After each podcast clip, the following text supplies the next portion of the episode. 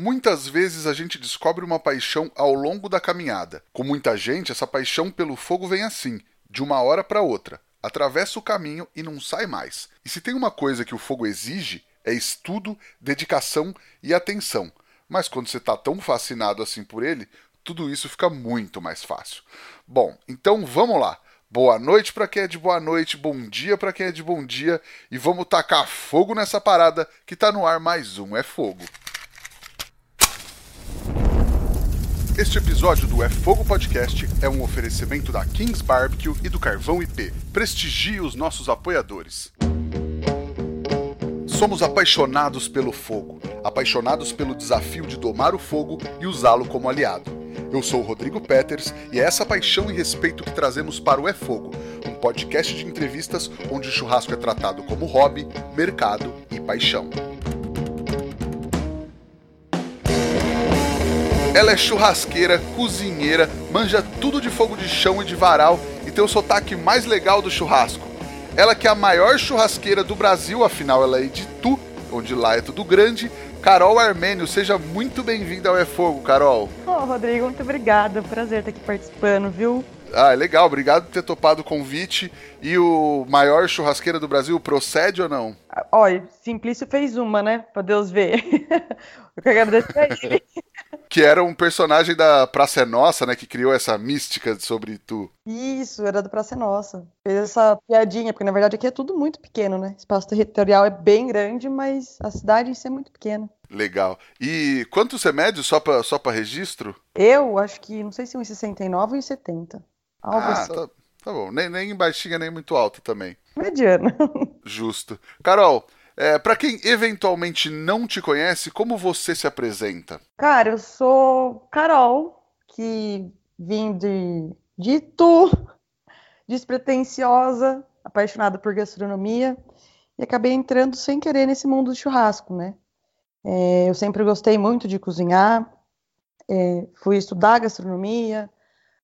De início já comecei trabalhando com o Guilherme, do, da companhia Steakhouse, e aí acabei tendo mais contato com proteína, churrasco, e aí conheci os festivais.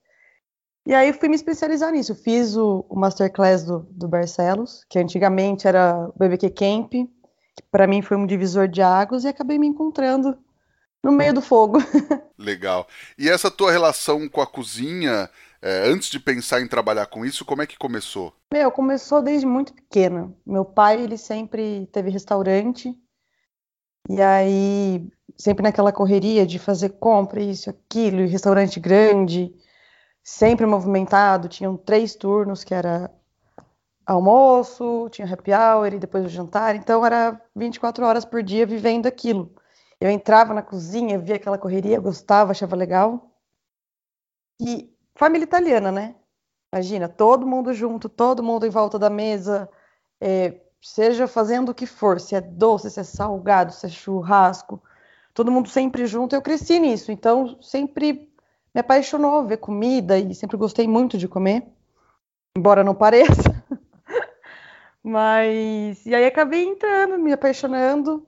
Demorei ainda para entrar, porque como eu tinha uma vida muito agitada e, e, cresci, meu pai além de restaurante, ele fazia muito evento. Eu cresci no meio desse desse fuzuê todo de animação e comida e evento e show eu acabei virando uma pessoa muito, muito acelerada. Eu gostava de sair, gostava de tudo. Aí eu ficava pensando, nossa, mas se eu for estudar gastronomia, enquanto eu estiver trabalhando, todo mundo vai estar curtindo, né? Isso para mim acabou fazendo com que eu demorasse um pouco para engrenar nisso. Mas não resisti, falei, bom, dane-se, é o que eu gosto, eu vou fazer, enfim. Mas é, essa minha relação com a gastronomia é desde muito pequena. Minha avó sempre minha avó nasceu em sítio, né? Então ela sempre teve essa coisa do, do fogão a lenha, forno a lenha, e cozinhar todo mundo junto, e todo mundo conversa e cozinha, e enfim. Aquela doideira, né? Familiaridade italiana. Legal. O restaurante do teu pai era é, alguma especialidade ou não? Meu, tinha de tudo. Era um restaurante bem grande aqui, Tu, que inclusive chamava Chakra Bar. Ele conseguia montar uma estrutura como se fosse realmente uma chácara, só que no meio da cidade. Então, tipo, tinha porções, Tinha almoço na parte da manhã que era self-service, então tinha um pouco de tudo. Tinha carnes, tinha grelhados, tinha tudo. Tinha pizza à noite, é, com mais porções. Ele conseguia abranger um público bem grande. Aí depois Demais. outros restaurantes com as outras pegadas e acabou largando tudo, ficando só com evento. Hoje aposentou, tá sossegado. Tá certo. E aí estudar gastronomia foi um caminho natural ou você tentou outras carreiras, outras profissões antes? Então, eu relutei bastante, como eu disse. Eu tentei outras coisas. Eu fiquei, eu sempre fui muito independente, então eu sempre trabalhei desde muito cedo. Às vezes até contra gosto da, do meu pai mesmo, da minha família. Mas eu sempre gostei de ter meu dinheiro, então falava, não vou fazer gastronomia, vamos ver, vou trabalhar, sei lá, em loja multimarca. Aí ia trabalhar em loja multimarca. Não, vou fazer direito. Tem um de advogado na família, achava legal. Ia lá, fazia a prova, passava. Na hora de me matricular, falava, vou fazer direito é nada. não, vou fazer arquitetura. Gosto, gosto de, sei lá, design de interiores, vou, vou lá fazer a prova. Fazia a prova, passava. Ia me matricular, tipo, não ia. Sabe quando. Não é isso, vou fazer um negócio só para dizer que estou fazendo e não é o que eu quero. Aí fiquei trabalhando em diversos lugares, em diversas coisas. Fui até secretária de dentista. Nossa, trabalhei com tudo que você possa imaginar. Aí desisti, falei, não adianta. Por mais que eu procure qualquer coisa, vendas e escritório, o que for, não, não, eu não me encaixo em nada. Falei, eu vou fazer gastronomia sim, porque é o que eu gosto, e fiz. Parece que tá começando a dar certo. Legal. E aí, quando você estava fazendo gastronomia, que você foi pro trabalhar com o Gui na Cia Steakhouse? Sim, foi isso. Na verdade, o Gui já é um amigo de infância. A gente cresceu junto, viajava junto. É, pessoas de fora, tipo, que a gente costumava ir para as outras cidades para passear, enfim, achava até que ele era meu irmão mais velho. Já era um grude. E aí, quando eu comecei a cursar gastronomia, calhou de ele estar tá abrindo, em parceria com o Felipe, a companhia Steakhouse. Aí ele, ele já era formado, tudo. Ele falou, cara, você vai trabalhar comigo, não quero nem saber. Eu falei, mas Guilherme do céu, eu nunca pisei numa cozinha, você tá louco? Dele, não quero saber, eu confio em você, você é dedicada, então vamos. Aí entrei, meu, companhia para mim foi uma segunda faculdade. Tipo, só tenho a agradecer a oportunidade do Fê, do Gui. É, eles me acolheram muito bem. Eu aprendi muito lá dentro.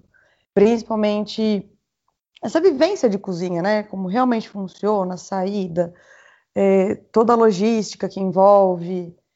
E, meu, só tenho a agradecer. Foi uma puta experiência. Que legal. É, e o Gui tem um trabalho muito legal, né? Achei ele um baita chefe. Inclusive, estamos devendo um, um, papo com ele. A gente já conversou uma vez de, de gravar, mas vamos gravar em breve. E é legal que tinha isso, né? Vocês eram, tipo, amigos de infância.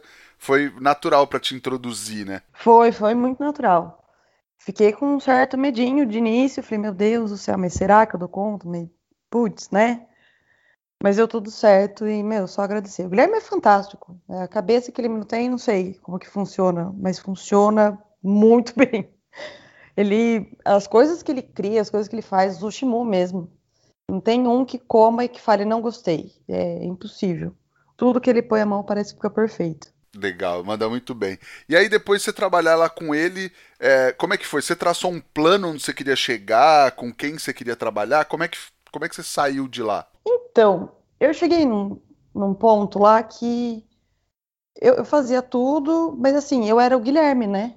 Eu era o Guilherme e quando eu me proponho a fazer alguma coisa, eu caio de cabeça naquilo e eu foco só naquilo. Então, tipo, ah, apareceu o convite para fazer um curso, tipo, para eu aprender um pouco mais, especializar um pouco em alguma coisa.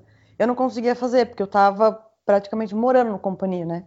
Tinha um dia de folga só que costumava ser sempre na segunda, e segunda não, não calhava com as datas, ou de eventos que eu queria ir, mesmo como voluntária, para conseguir aprender mais e absorver mais técnicas e mais coisas, ou como propriamente os cursos mesmo que apareceu. E aí eu comecei a ficar, tipo, meio chateado, porque eu queria fazer, mas eu jamais ia deixar, tipo, na mão. E, porque, né, eu era companhia, o resto é resto. Se der, eu faço, se não der, não faço, tá tudo bem. Só que eu tenho esse negócio de querer aprender sempre mais, uma nova visão, porque para mim, a gastronomia de um modo geral é são pontos de vista. Às vezes a técnica é a mesma, mas cada um traça de um jeito, faz de um jeito, porque é da, da forma que melhor se adaptou ou que prefere realmente fazer, e é o jeito que a pessoa enxerga. Eu gosto dessa troca de, de figurinha, de tentar entender como o outro enxerga. Às vezes a gente está vendo uma, sei lá, um mesmo livro, eu estou vendo frente e o cara está vendo verso. Ele está falando uma coisa do livro, eu estou falando outra coisa que ele não está vendo, mas no final dos contos é o mesmo livro. Sabe, eu gosto dessa troca. Aí eu acabei optando por sair. Eu tava, tinha já começado a fazer os eventos junto com a companhia, né? Então peguei o gostinho dos festivais, conheci bastante gente. Foi numa dessas, inclusive, que acabei fazendo o BBQ Camp. E, e aí eu falei, não, eu preciso crescer mais, eu preciso aprender mais, eu preciso aprender além daqui, né? E aí eu saí. E aí meio que meio que sem plano, tipo, tá surgindo alguns eventos para eu fazer, vou trabalhando nesses eventos e vou estudando e vou fazendo os cursos e vamos ver o que vai dar. fui meio que na louca. Legal. E aí você é, nessa hora você já tinha se apaixonado por fogo de chão? É, ou não? Foi uma descoberta? Então, eu sempre gostei de fazer. De fazer, não, na verdade, eu sempre gostei de comer fogo de chão e me cantava por aquela brasa, aquela coisa toda, aquele tempo todo. Sempre gostei de preparos, né, mais lentos. Uma das minhas paixões é a cozinha mineira, né, que é tudo feito no fogão a lenha. Tudo demora o triplo do tempo para fazer, mas eu acho que o sabor fica incrível. E aí eu perguntei para um amigo aqui de Tu, que ele é mais bruto, da roça, não sei o quê, anda a cavalo. Eu falei, viu, sabe fazer fogo de chão? Você me ensina? Ele falou, claro que não sei. Eu sei botar carne lá, se vai dar certo, não sei, mas enfim, deve ter algum curso. Nisso eu conheci o Rômulo, através do Gui também. E aí vi que eles iam dar um curso, se não me engano, em Dayatuba. Aí mandei mensagem que queria fazer, fiz o curso, acabei ajudando e, e, peguei uma amizade com o Rômulo muito legal, que para mim ele foi tipo um segundo mestre. Acho que tudo que eu sei hoje de fogo de chão, de varal, é, enfim, é tudo graças a ele. Ele me ensinou tudo. Ele foi tipo um, irmãozão dois, me deu dicas preciosas, tanto no meio do churrasco como para a vida, sabe? E aí comecei a trabalhar, inclusive, com ele depois. Saí do companhia, comecei a ajudar nos cursos que eu já tinha feito com ele. E aí rolou até um curso só para mulheres, que tipo, eu ajudei, né? E comecei a trabalhar, fazer evento junto, e as pessoas que às vezes precisavam de, de frila para evento me chamavam. E aí tudo foi se encaminhando cada vez mais para o churrasco e fui mais entrando nesse meio. Demais. E ser mulher te atrapalhou, te ajudou? Você sofreu preconceito ou aqueles olhares quando, sei lá, você que vai fazer o fogo de chão, por exemplo, já rolou alguma coisa disso com você? Nossa, já rolou muito, já rolou muito. Primeiro é aquele negócio, né? Tipo, você é mulher, você tá fazendo churrasco. E ponto. Mas espera aí, aí, juro por Deus que eu já ouvi uma vez assim. Mas você que vai fazer o fogo de chão? Eu falei, sim. Não, mas você não sabe o que você tá fazendo. Eu falei, mas eu nem comecei a fazer. Nossa. Como você sabe que eu não sei, né? Você me conhece da onde? Tipo, você não sabe o que você tá fazendo. Porque não sei o quê. Quero falar com quem realmente sabe. E eu tava tomando conta de tudo. Era um evento de rua, enfim, aberto. E aí o cara começou a falar um monte tipo, de, disso, porque eu era mulher. E ponto final. De falar, ah, entendi. Aí teve um outro também que veio nessa mesma linha e ainda falou assim: Mas você é sapatão? Porque se for meio macho, ainda dá para entender, né? Não, não sou. Ah, então você é hétero e é mulher e diz que sabe fazer churrasco. Você, é, você é magra, você nem come, você não sabe fazer churrasco. Então, ah, então tá bom. Então eu não sei. Mas é. Continuei fazendo, independente da opinião dele. É, e, mas é difícil, para mulher é difícil, porque ou você é mulher e não sabe fazer, se as coisas começam a dar certo e você começa a arranjar trabalho, é porque ou você está saindo com alguém, ou porque você tem todos os dentes da boca, ou porque é marketing. Nunca é, de fato, o seu trabalho, o seu esforço, a sua dedicação, o seu estudo. Tipo, isso nunca entra em pauta. Então é complicado. Tem pessoas, claro, que isso nem.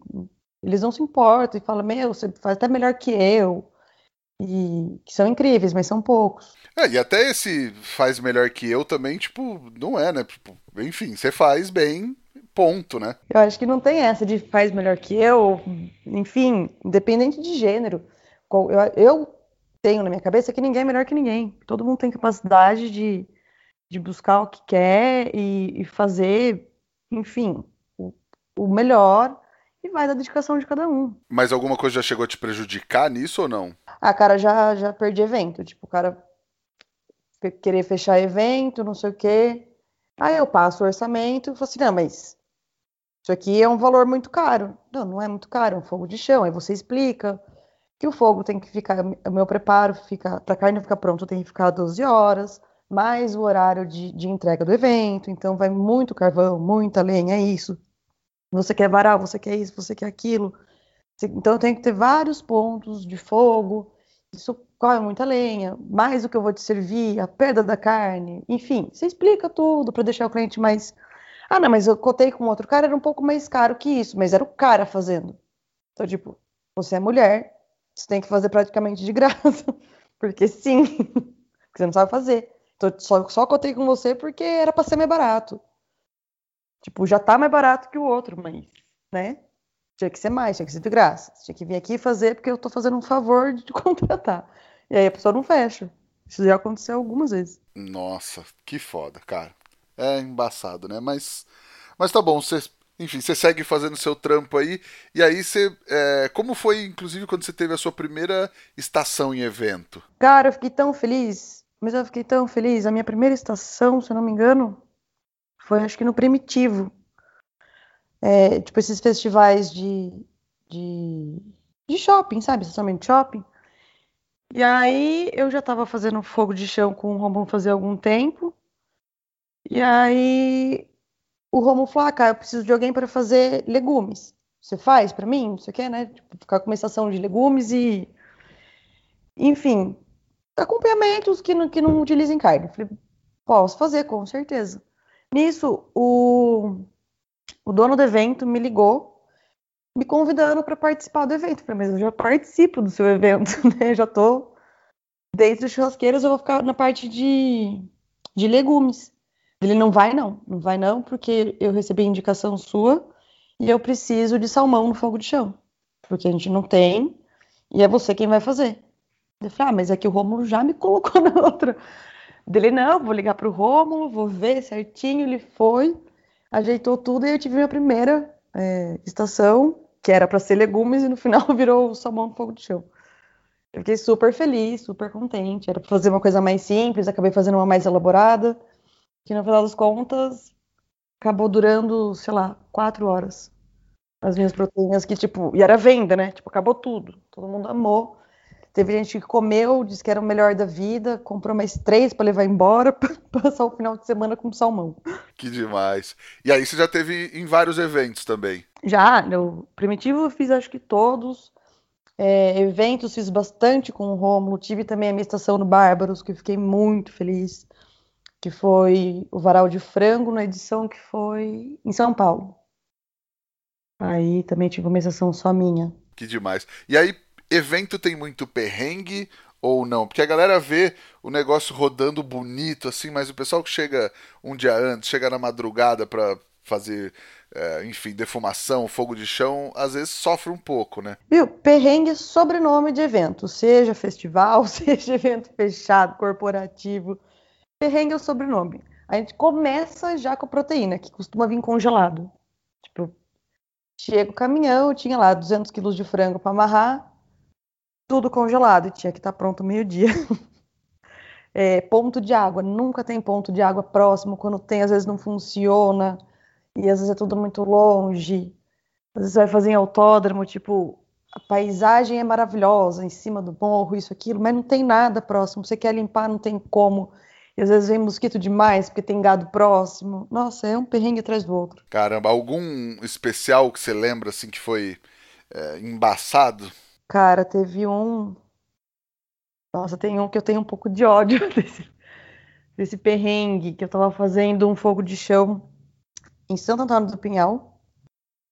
Um lugar frio, bem no alto de tudo. Já tava difícil porque era. Não tinha costela, mas tinha um leitãozinho. A gente estava fazendo bem num, num corredor que pegava todo o vento do lugar, que era todo aberto, inclusive, então tipo, tinha vento por tudo ele não estava unilateral, então dificultou bastante para fazer o porco. Se já não bastasse, foi um cara para ajudar. E ele queria mostrar serviço e tudo mais, e queria mexer. Ele já chegou e dormiu, tipo, o evento, parte do começo inteira, né? Que era parte da madrugada. Ele simplesmente descarregou três caixinhas ali, voltou pro carro e dormiu até, sei lá, 10 horas da manhã, quando ele ouviu a contratante falando: vou trazer café para vocês. Aí ele saiu, radiante, que ia tomar café. E a gente lá se ferrando sozinho. Ao decorrer do evento, ele achou que ele era convidado da festa. E aí ele bebeu e pegou, entre aspas, né, amizade com todo mundo. E curtiu, e ficou bêbado, foi fazer graça para mexer no porco para dizer que sabia. Ele derrubou meu porco no chão. No meio de todo mundo. Nossa senhora, gente. Eu falei, mano, o que eu vou fazer agora que ele derrubou esse porco? Não, eu queria matar ele, eu queria tirar ele de lá, o porco de lá para botar ele no lugar. Aí teve um cara, algumas pessoas viram, o cara levantou e viu, não tem problema. O cara mesmo deu uma limpadinha assim, ele falou, tá ótimo, a gente vai comer esse porco mesmo assim, não tem problema. Mas eu fiquei muito bravo, fiquei muito, muito bravo. Nossa, eu, eu imagino, cara, eu já colocaria uma maçã na boca do cara, porque é difícil, viu? Não, a vontade era essa, eu queria matar ele, eu queria muito botar ele no lugar do porco, você não tem noção. Ô, Carol, e você vê uma diferença é, de olhar, assim, de quem estudou gastronomia é, e está trabalhando com churrasco, seja fogo de chão, o que seja, e, e do que gente que veio de outra carreira para esse meio, por exemplo? Eu, então, eu vejo e não. Porque, na verdade, o que eu, que eu, que, o que eu falo para as pessoas que contam muito é a dedicação da pessoa. Ela pode ter vindo de uma outra profissão que não tem nada a ver, não tem pé nem cabeça, ir lá querer fazer churrasco, mas, tipo, eu quero viver disso, eu vou me dedicar, eu vou estudar meu, quando a pessoa quer, ela vai lá e ela consegue tudo. Ela consegue as bases da, da gastronomia, que não é nenhum bicho de sete cabeças. É, como também tem o cara que vai e ele só quer virar bife. Tipo, vou lá ficar na parrilha, virando bife e faço churrasco. E ele não se interessa por mais nada. Então, eu acho que isso não é de quem veio da gastronomia ou não. Tem muita gente que veio da gastronomia, mas também é deslixado. Tipo, a faculdade em si, ela tem muito conteúdo, né? Então, para você absorver absolutamente tudo e falar que você é realmente entendido de tudo, é mentira, você não é entendido de tudo. Ali, você sai da, da, da faculdade com uma base absurda para você buscar entender mais do que você acha que deve, né? Ou seja da confeitaria, patisserie, enfim. Você define o que você quer e você vai atrás para buscar mais, para então você se aprofundar no assunto. E tem gente que, tipo, tem lá o diploma e malemar sabe fritar um ovo. Então acho que isso é muito, sei lá, muito irrelevante falar que vim de uma faculdade de gastronomia ou vim de uma outra profissão. O que define vai ser a dedicação da pessoa, o que ela realmente quer e aonde ela quer chegar. Se ela quer ser um profissional é, foda ou não, ou se para ela só tá ali e virar uns bifes bom e ou, sei lá. Legal. É, a, a faculdade te dá uma base, mas também é bem geral, assim, né? Tipo, de qualquer maneira você vai ter que se, se, especializar, né? Na faculdade você vê literalmente tudo, de todos os lugares, e assim, é muita coisa, é muita coisa. França, a gente fez, acho que um bimestre todo de França, ou meio bimestre de França. A gente teria que ter tido, sei lá, uns três, só para conseguir entender tudo e e não é assim, mas a gente tem que ver todo, tudo, do mundo todo. Então a gente tem uma base superficial de tudo.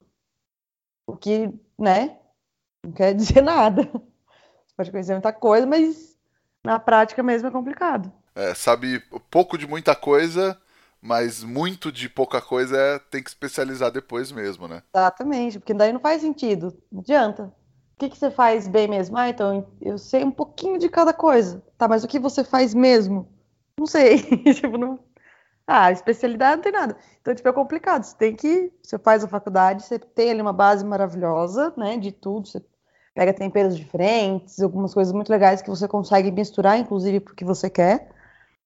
E aí você tem que se especializar, você tem que buscar mais. Porque eu acho que assim, se você se acomoda, você estagna. E se você estagna, você está regredindo. Você tem que buscar mais, tem que ter. E eu sou um pouco até crítica demais comigo em relação a isso, porque eu gosto de sempre estar tá buscando mais coisas. Se eu paro um pouco de estudar, ou paro de buscar uma coisa diferente, uma coisa nova, eu já começo a ficar inquieta, irritada. Tipo, e aí, Carol? Vamos? Justo, não, mas legal, eu concordo também plenamente.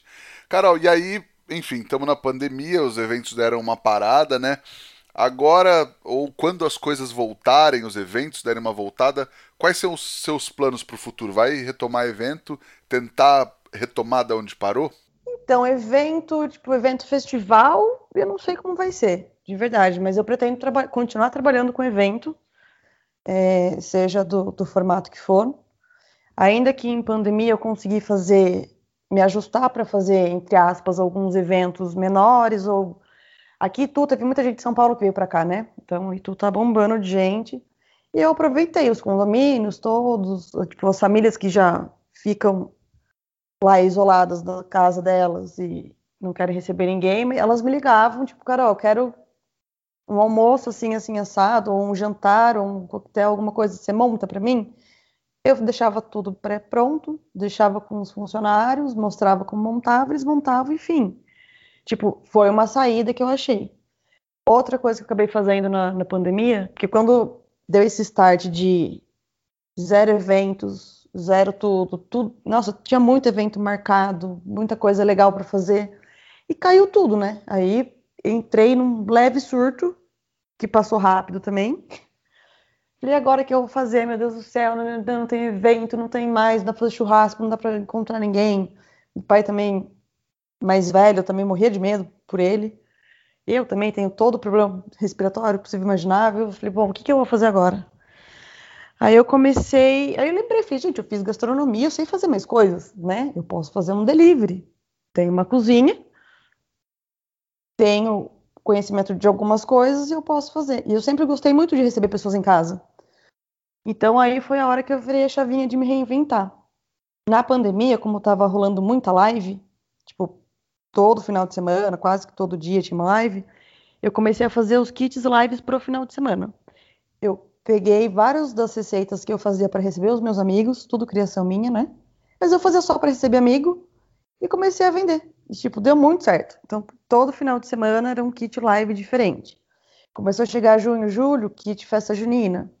E mandava, sei lá, é, buraco quente de ossobuco, mas sempre puxando para uma coisa mais rural, é, mais proteína, coisas que eu gosto, né? Aí fazia happy hour, tipo kit happy hour, né? ia bolinho de, de língua com cogumelo, bolinho de pernil com, com abacaxi, bolinho de vaca atolada. E assim eu fui fazendo e deu certo, porque como eu não repetia as receitas, na próxima semana o pessoal queria saber o que, que vinha de diferente, ou enfim, aí eles começaram a dar sugestão, tipo, ah, mas faz, sei lá, um jantar dessa vez. Aí ela fazia nhoque de cabotiã com ragu de costela, sempre voltado para uma coisa mais rural, mais minha cara, mais do que eu gosto, e sempre diferente, então deu muito certo. Então sobrevivi à pandemia e acabou dando tão certo esse negócio de bolinho que eu acabei criando uma microempresa dentro de casa que agora eu forneço bolinhos para alguns estabelecimentos, né? Então, além dos eventos que eu faço quando consigo fazer, né, dos pequenos, porque agora não tem mais evento grande, nem pode. Eu faço também esses bolinhos que eu forneço para bares, restaurantes, cafés, enfim. E deu super certo.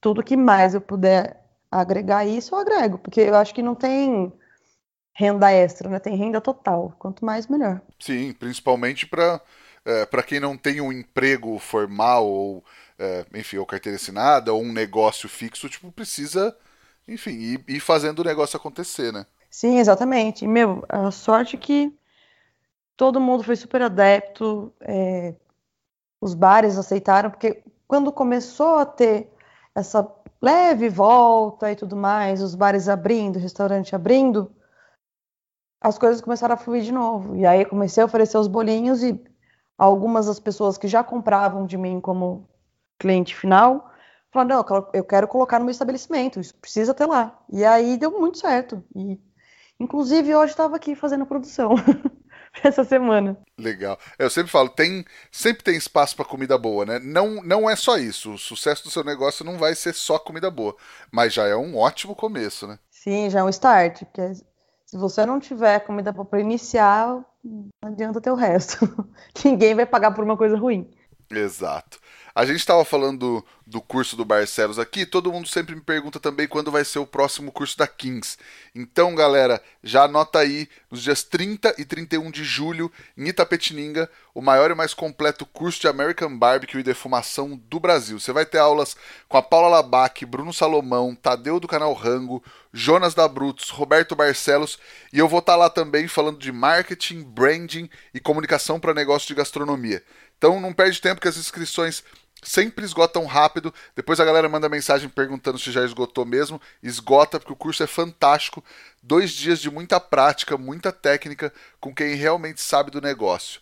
Ô Carol, e qual que é aquela dica que você gostaria de ter recebido lá atrás quando você começou que teria feito toda a diferença para você? Cara, eu acho que é uma dica muito simples, é não ouvir tanto a opinião dos outros. Porque às vezes a gente para para escutar demais o que os outros pensam, a gente se priva de fazer muita coisa. Pelo medo do que os outros vão pensar, tipo, ah, eu vou, sei lá, vou investir em tal coisa, ou eu vou fazer. Enfim, até pessoa mesmo que é muito bom e quer abrir um negócio, mas escuta tanta cabeça dos outros que não faz, se trava e fecha, ou que seja um canal do YouTube.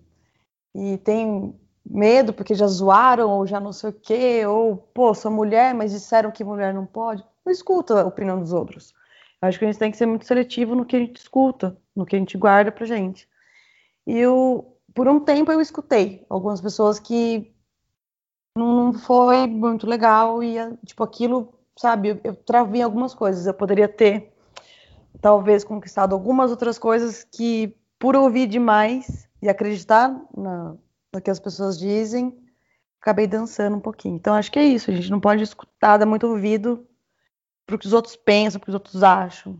Então é isso. Legal, é, acho que é sempre legal a gente, enfim, ter a opinião das pessoas que importam pra gente, né, ou que às vezes tem alguma coisa legal, mas, mas também saber filtrar muito bem, né? Exatamente isso. Porque não adianta. Tem é aquele legal, aquela velha história, né? diria minha avó. As pessoas querem te ver bem, mas não melhores que elas, né? Realmente, é, essa é a síntese do Brasil. Carol, vamos então pro Lenha na Fogueira, que é onde a gente fala de polêmica nesse, nesse podcast. Nem tanto. É, churrasco é coisa de homem? Cara, churrasco é coisa de qualquer pessoa que queira fazer churrasco. Não tem certo, não tem errado, não tem gênero. É... O churrasco é, é a diversão, é, é o amor, é todo mundo junto, se divertindo, é, aquela energia boa. Então não tem homem, não tem mulher, criança, não tem. Qualquer pessoa que queira, ela pode fazer. Legal, é até um contrassenso, né? Falar disso, dessa celebração que é o churrasco e querer excluir alguém desse jeito, né? É, cara, eu acho que não tem necessidade nenhuma. É um negócio tão bonito, acho que é uma essência tão boa. Todo mundo em volta do fogo, todo mundo ajudando, todo mundo se divertindo e confraternizando. Por que, que você vai excluir alguém? Por que, que tal pessoa não pode fazer?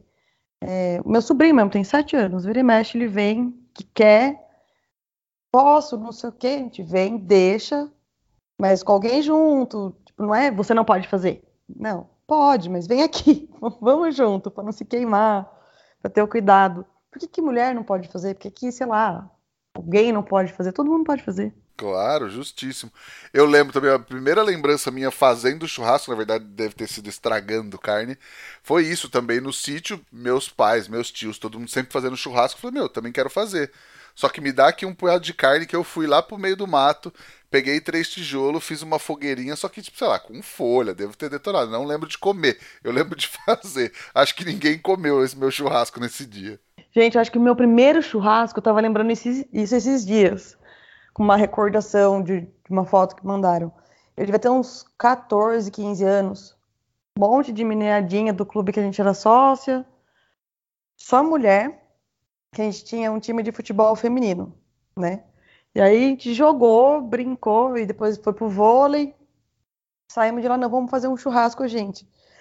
Aí meu pai falou, mas vocês vão se queimar. Não, a gente vai fazer. Fizemos aquele fuzuê para acender o carvão, porque ninguém sabia acender. Mas eu vi, às vezes, meu pai colocando papel e olha, eu falei, vou, vou acender esse negócio. Eu vi ele fazendo, vou fazer também. Foi um tedel, todo mundo com carvão para tudo que é canto, jogavam uma na cara da outra, carvão, enfim, acendemos a churrasqueira e aconteceu o primeiro churrasco. Foi desastroso de início? Foi, mas tudo deu certo. Legal, é história para contar, é lembrança, né? E aí, a nossa pergunta de um milhão de reais, Carol, o que o fogo significa para você? O que o fogo significa para mim? Vida, cara. Eu vejo fogo, eu vejo vida. É... O fogo dá muita coisa boa, alegria, enfim, fogo é vida. Só que se você brincar com ele, você também se queima, né? É, então. Como diz, acho que o Santi, ele dá, mas ele tira também, né? Isso, concordo. Eu concordo. Ele dá, mas ele tira. É isso. Justíssimo. Carol, você tem uma receitinha, uma dica, um truque para passar para a galera que está ouvindo a gente agora? Cara, eu tenho uma super simples e que vai salvar a vida de todo mundo que não aguenta todo mundo em volta perguntando que horas vai ser o churrasco. Mas eu tô com fome. Mas você não acendeu o carvão ainda? Mas vai demorar muito? A hora que você vai começar a fazer o churrasco, que tá todo mundo nessa ansiedade, nem tá com fome, mas quer ali comer, beliscar alguma coisa, eu costumo fazer uma entradinha fria que é com uma proteína suína, que todo mundo ama, dá super certo e você leva nem cinco minutos para fazer, que é o tartar suíno. Ele vai filé mignon suíno, picles de melão, se você não souber fazer o de melão, você pode usar algum picles mais adocicado, não tão forte, porque a proteína suína é mais suave, né, mais sutil. Uso molho de mostarda em grão, é, cebola roxa, corto ela bem pequenininha, suco de limão, Pimenta dedo de moça eu uso depois que eu misturo tudo, só para finalizar uma lasquinha em cima. É, cheiro verde à vontade, o quanto você gostar. Raspinha de limão também para finalizar. E eu faço tudo isso num pão sírio. Sabe esses que a gente compra de, de saquinho no, no mercado? Eu compro, corto ele ou em triângulo, ou em quadradinho, retângulo, enfim. Dou uma tostadinha na churrasqueira e ele já fica bem durinho. Ele fica uma, bem crocante, bem, bem firminho. E eu monto, tipo, misturo todos esses ingredientes, né? Faço esse tartar suíno, coloco em cima das torradinhas e sirvo. Não leva nem cinco minutos, todo mundo come, fica feliz e contente, você tem tempo para começar seu churrasco em paz. Nossa, quem fizer marca a gente e assim, você fez inclusive no curso do Barcelos, eu provei, tava sensacional. Sensacional. E você viu, né? Não durou cinco minutos. Aquele monte de tartar que eu fiz acabou em segundos. Realmente. Realmente. E é legal, eu sempre fiz esse lance do, do, do pão sírio, eu faço no forno. Então, é isso, né? Às vezes, quem, quem não for fazer na churrasqueira, for fazer em casa, enfim, independente do churrasco, dá para fazer no forno rapidinho, ele fica nesse ponto também, né? Verdade, eu faço bastante também para receber amigas aqui em casa, tomar um vinho. É muito simples, você não tem trabalho nenhum, nenhum, nenhum, nenhum. É, então, é legal, eu sempre faço isso também, um patê, é uma boa alternativa para torrada, essas coisas, né? É uma delícia. Exatamente, ele vai com tudo. Show. Carol, e tem alguma dica para indicar pra galera assistir, ler ou visitar? Nossa, cara, tem algumas. Ó, para assistir, eu, e ainda que é engraçado que eu não sou de assistir muita coisa. Mas ou eu tô em casa recebendo alguns amigos, quando eu consigo, ou eu tô dormindo, ou eu tô trabalhando. é, um, é, um, é um bom trio de, de, de tarefas para fazer. É, é bastante coisa. E quando eu consegui assistir algumas coisas, assim, fui no Netflix e encontrei alguns bons conteúdos que Steak Revolution, não sei nem se existe mais, que uma outra vez eu fui procurar para assistir de novo, que ele é muito legal mesmo. Esse documentário não achei mais. Inclusive, quem achar pode mandar para mim, viu? Que eu agradeço. É, se eu não me engano, é o Steak Revolution que saiu do Netflix, se eu não me engano. Mas é muito bom mesmo. Eu não achei mais ele. Ele é muito bom. Assisti também de todos sobre El Assado, que é um argentino, muito bom também. Eles focam bastante no, no churrasco argentino, na parrilha, enfim. Bem massa. Eu adoro o Chef's Table, tanto o tradicionalzão quanto essa versão barbecue que fizeram. E de filmes esses, cara. Mas eu gosto bastante de ler. Tem alguns livros que valem bastante a pena ler. De churrasco, tem o Sete Fogos do Francis Malm, que é maravilhoso. É, eu acho que a trajetória dele, eu que sou apaixonada por fogo de chão, eu sou apaixonada pelo chefe em si, pela obra dele. Tem um que daí já vem mais o meu lado gastronomia, né, cozinha, que é o Escofianas Brasileiras, que é do Alex Atala. Para quem quer entender um pouquinho de, de do, da base da, da, gastronomia, né, os fundos, é, algumas técnicas, alguns cortes, tem muita coisa lá, junto com a história dele. É um livro imenso, mas é facílimo de entender, ilustrativo, é muito bacana, é muito bacana, vale a pena a leitura. Tem também o que vai mais, que remete mais para gastronomia, mas a história de toda ela, né? Que tem dois que eu gosto muito, que é Gastronomia no Brasil e no Mundo e de Caçadora Gourmet. Os dois, acho que se não me engano, são da do Senac. São livros do Senac, mas você encontra em qualquer livraria. Acho que do Senac tem mais um também que eu li de embutidos, que é muito bom. Acho que chama Deixa eu ver, acho que está até aqui do meu lado. Tá ali mesmo, é Embutidos da Sobrevivência à Gastronomia, é muito legal. Ele conta um pouco a história é, de como surgiu os embutidos, as técnicas, a diferença do embutido artesanal para o industrial. Eu achei um livro bem bacana também. Não que eu seja uma entendida de embutidos, mas dei uma estudada nele, achei bem legal. Legal. Oh, pô, uma, uma bela bibliografia para a galera, enfim, dar uma, dar uma estudada aí, né? Quem quiser te encontrar nas redes sociais, por onde te procura, Carol? Instagram é onde eu mais vivo. Eu tô como Carol Armênio, Lá eu posto um pouquinho de tudo do que eu faço, dos eventos, é, quase nada do meu dia a dia, que é praticamente só trabalho, mas é mais do, do trampo mesmo.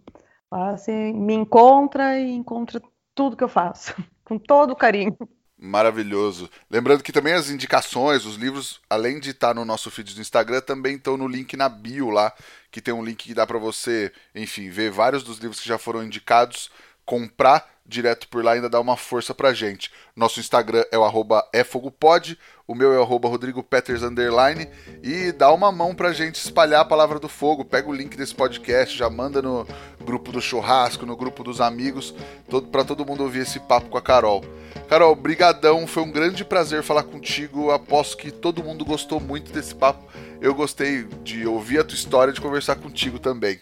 Oh, Rodrigo, obrigada a você pelo convite. Amei participar, você é um querido. E sempre que precisar, contem comigo. Fechado. Brigadão, brigadão a Kings Barbecue e ao Carvão IP pela parceria de sempre. E brigadão a todo mundo que nos ouviu até agora. Semana que vem tem mais. Tchau!